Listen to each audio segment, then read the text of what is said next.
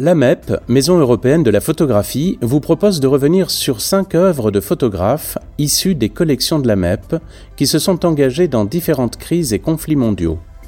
Cette série, Photographier les crises, s'inscrit dans le cadre de l'exposition consacrée au photographe ukrainien Boris Mikhailov, présentée jusqu'au 15 janvier à l'AMEP. Iran 1979 l'ayatollah Khomeini arrive au pouvoir après 14 ans d'exil et proclame la République islamique d'Iran, mettant fin à la monarchie. Sous ce régime, la religion et la politique ne font qu'un. Les gardiens de la révolution veillent à ce que la population respecte les lois établies et réprime les opposants politiques. Les inégalités hommes-femmes se creusent, les droits des femmes régressent et le port du tchador devient alors obligatoire. La photoreporter franco-espagnole Christine Spangler est présente sur place lors de ces événements. Face à The Womanize in Iron, une photographie qu'elle a prise en 1979, il est impossible de fuir le regard de la jeune iranienne vêtue d'un grand voile noir au centre de l'image. Elle tient un bouquet de glaïeuls dans ses mains. Entourée d'autres jeunes femmes iraniennes, elles célèbrent ensemble le premier anniversaire de cette révolution. Pour revenir sur ce pan de l'histoire, encore d'actualité aujourd'hui, Christine Spangler nous fait l'honneur de partager son expérience en répondant à nos questions. Bonjour Christine Spangler, c'est un plaisir de vous recevoir aujourd'hui dans notre podcast. On va revenir ensemble sur euh, votre grande carrière, en commençant par vos débuts. Comment la photographie rentre dans votre vie? Ah, la photographie de guerre n'était pas du tout prévue dans ma vie, puisque bien qu'alsacienne, j'ai été élevée petite par mon oncle et ma tante à Madrid après le divorce de mes parents et qu'il m'emmenait visiter le musée du Prado dès l'âge de 7 ans. Et donc, c'est plutôt l'art déjà qui m'a fasciné. Et euh, je n'avais jamais, jamais manipulé un appareil photo. Ça n'existait pas à Madrid euh, quand j'étais petite. Donc, ce n'est arrivé la révélation de ma seconde vocation, c'est-à-dire celle de femme photographe de guerre. Avec mon jeune frère Eric, nous avons décidé, à la mort de notre père, de faire un grand voyage au bout du monde. En réalité, nous voulions visiter le vieux sultan de Seguidim euh, au Niger, mais en réalité, Eric a dit Mais pourquoi ne traverserions-nous pas le désert du Ténéré pour aller à la rencontre de ces combattants extraordinaires, les Toubous, qui tiraient pieds nus à la Klachnikov contre les hélicoptères français? C'est ça qui est arrivé. Nous avons traversé ce désert terrible du Ténéré, mais c'était évidemment imprévu. Nous étions déjà, c'est moi qui conduisais la Land Rover ce jour-là, dans une zone de guerre, le Tibesti, interdite à quiconque hormis les militaires, et nous sommes immédiatement emprisonnés à Fort-Lamy, dans la capitale, pendant 23 jours. Ce n'est qu'au retour que, euh, sur le chemin du retour, dans la somptueuse palmeraie de Bardaï, je vois cette image qui est ma première photo, deux combattants tout beaux euh, qui se tiennent main dans la main pour aller au front alors qu'ils sont euh, euh, qu'ils portent d'énormes Kalachnikov. Et c'est là où je dis à Eric, qui était assistant d'un grand photographe parisien, donc il avait lui des appareils photo, je lui dis Eric, je t'en supplie, prête-moi un de ces Nikon, moi aussi, je veux témoigner.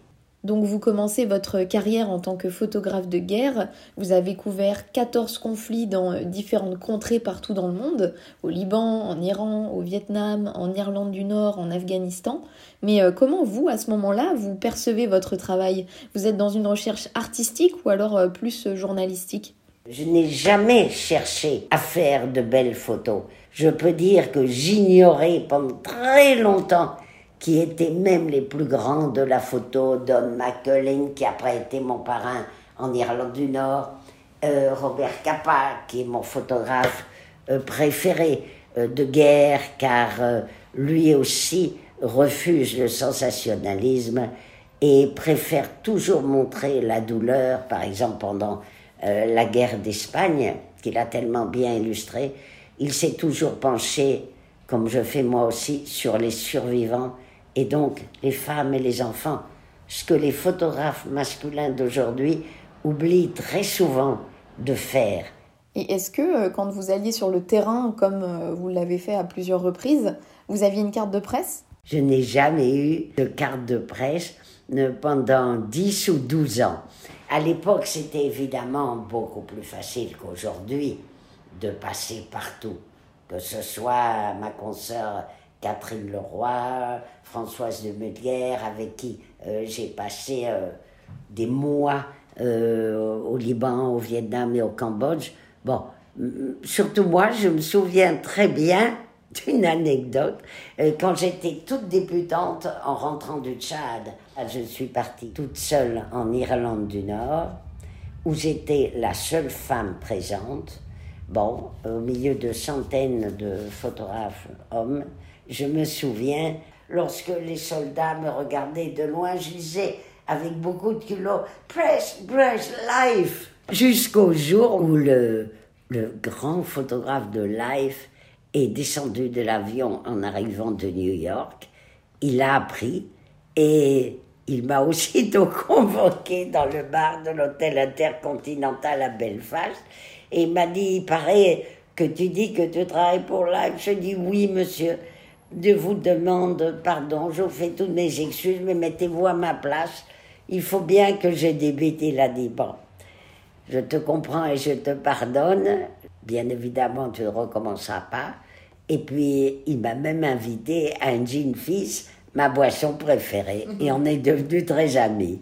Et euh, on peut voir que toutes vos photographies de conflits sont traitées en noir et blanc. Pourquoi ce choix? J'ai tout de suite euh, décidé que je choisirais, d'ailleurs comme presque tous les photographes à l'époque, le noir et blanc, car je savais que j'allais absolument fuir pour toujours le sensationnalisme et que donc je pensais que ajouter des flots de sang rouge n'était pas nécessaire et que le noir et blanc était aussi fort et parfois plus que des photos de guerre en couleur. Euh, lorsqu'on pense à ma photo iconique, le terrible bombardement de Phnom Penh par les Khmers rouges en 1974, c'est une photo noir et blanc qui fait écho à la douleur et au bombardement de l'Ukraine aujourd'hui. Et les gens l'aiment comme elle est. Je ne crois pas qu'elle serait plus forte en couleur. Par contre, à partir de 1988, lorsque j'ai rencontré mon compagnon, Philippe Warner, j'ai commencé à chaque retour de reportage à faire des photomontages, c'est comme ça que je les appelle couleurs, comme un exorcisme. Après tant d'années de douleur et de guerre, j'ai été arrêté au Liban, j'ai eu quand même plusieurs expériences euh, très violentes. Et lorsque euh, à un certain moment, j'ai décidé que pour chaque photo de deuil que j'avais prise dans ma vie, j'exposerais son contrepoint dans la beauté. Ça, c'était après mon arrestation à Beyrouth, où j'avais failli être exécuté par des combattants très dangereux, les Morabitoun. Et pour revenir à votre photo, The Womanize in Iron, à quoi pensez-vous euh, aujourd'hui quand vous regardez cette photo au vu des événements récents? Cette photo de cette petite fille qui a revêtu le tchador noir ancestral pour accueillir l'imam Khomeini, il faut quand même euh, rappeler que du temps du chat, euh, les femmes étaient en mini-jupe. Et là, lorsque la révolte du Shah a abouti, qu'il a été chassé et que l'imam Khomeini est revenu de Nofle le château, c'est ce jour-là qu'ils ont nommé anniversaire de la femme islamique que des milliers de femmes semblables à celles sur cette photo, il y en a déjà une dizaine qui me regarde avec des yeux immenses, et le tchador qui en serre leur front tellement pur. Et je me souviens, c'était au grand cimetière de Behesh Zara, le paradis de Zara, et des hélicoptères tombaient, des milliers de fleurs, de glaïeuls blancs symbole de paix et d'espérance, et d'œillet rouge, le sang des martyrs. Et c'est pour ça que moi aussi, dans toutes mes expositions, je mets toujours des fleurs blanches et rouges, même récemment, à l'exposition que vous pouvez encore voir jusqu'au 31 décembre au musée de la Libération, eh bien, j'ai mis un grand bouquet de fleurs justement pour l'Ukraine.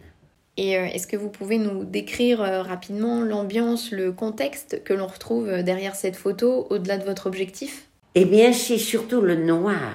C'est-à-dire que l'Iran, dès l'arrivée de Khomeini, sombre immédiatement dans le noir. Que ce soit les, les habits des mollahs, ou que ce soit les tchadors des femmes, ou moi-même, je revêtais je mettais toujours, je m'habillais en noir, de longues jupes, des bas noirs et euh, des rousaries, des foulards noirs. Et je ne mettais le tchador que pour rentrer dans des mosquées. Et surtout lorsque j'avais le privilège d'être reçu par l'épouse de Khomeini qui m'aimait beaucoup, justement à cause de ma pudeur. Elle disait Appelez Christine, faites-la venir. Et le jour de sa mort, j'ai fait un scoop puisque le jour de la mort de l'imam, elle m'a fait appeler de sa petite maison verte de Jamaran, où il venait de mourir. Elle m'a fait envoyer une voiture au parc hôtel et elle a dit Je veux que Christine fasse les photos des habits de mon mari et de ses objets personnels avant qu'ils soient enfermés dans une valise pour toujours. Et justement, vous, est-ce que euh, vous avez eu des contraintes liées au fait que vous soyez une femme là-bas ou alors, euh, à l'inverse, certains privilèges? Eh bien, en effet, le fait d'être femme et le fait d'être brune aussi m'a beaucoup, beaucoup aidé, brune aux yeux bruns. si j'avais été blonde, comme ma consoeur, par exemple, Catherine Leroy, évidemment, j'aurais jamais pu passer deux mois inaperçue comme j'ai fait chez les talibans en 1997. Bon, donc, d'être femme et d'avoir de la pudeur, d'être discrète. J'ai aussi un autre atout à part la pudeur. Euh, je baissais les yeux devant les hommes, je laissais toujours les hommes passer devant moi. Euh, je me voilais chaque fois qu'il le fallait. J'avais toujours un petit sac un chador très léger dans mon sac de photos que je mettais en deux secondes et que les gardiens de la Révolution m'attachaient avec des épingles à nourrice pour qu'il il ne tombe pas. Il me disait Mais tu es plus jolie comme ça, oh que tu es jolie. Moi je me trouvais. Bon, même dans l'avion d'Iraner, je me souviens qu'il fallait porter le tchador, c'est incroyable. Donc le fait d'être femme et aussi d'avoir appris à me débrouiller en six ou sept langues. Et j'avais déjà étudié tout un livre, je savais parfaitement, et je sais encore me débrouiller en arabe. Bon, donc me défendre s'il le fallait. Et puis euh, en farsi, euh, la langue iranienne aussi, j'avais appris quelques mots qui m'ont, quelques phrases qui m'ont aussi servi euh, lorsque le chef des talibans en 1997 me voit arriver un dimanche sur le front Là, j'étais tout le contraire, tout en cache-poussière, en beige, évidemment, et qu'il me donne un coup de fouet sur la jambe pour m'empêcher de sortir la voiture. Ce qui ne m'a pas empêché du tout, parce que le peu que je savais m'a permis à me lever, à le regarder droit dans les yeux et à lui répondre quelques phrases en farci et qui l'ont euh, étonné et du coup ils m'ont laissé travailler. Donc le fait d'être femme m'a toujours, toujours servi. Et si c'était à refaire, vous referiez tout? Bien évidemment. Bien évidemment. Tout, tout, tout. Merci beaucoup, Christine Spangler. Merci à vous de m'avoir euh, sollicité pour faire un podcast dans cette maison européenne de la photo où j'ai eu le grand bonheur d'exposer en 2016 une rétrospective et où j'ai été si bien reçue et si bien accompagnée et si heureuse. Merci d'avoir suivi cet épisode. Dans le prochain podcast de cette série, Photographier les crises, nous reviendrons sur les photographies de Gilles Caron prises pendant les manifestations de mai 1968. En lien avec l'exposition Boris Mikhailov, journal ukrainien, présentée jusqu'au 15 janvier à la MEP.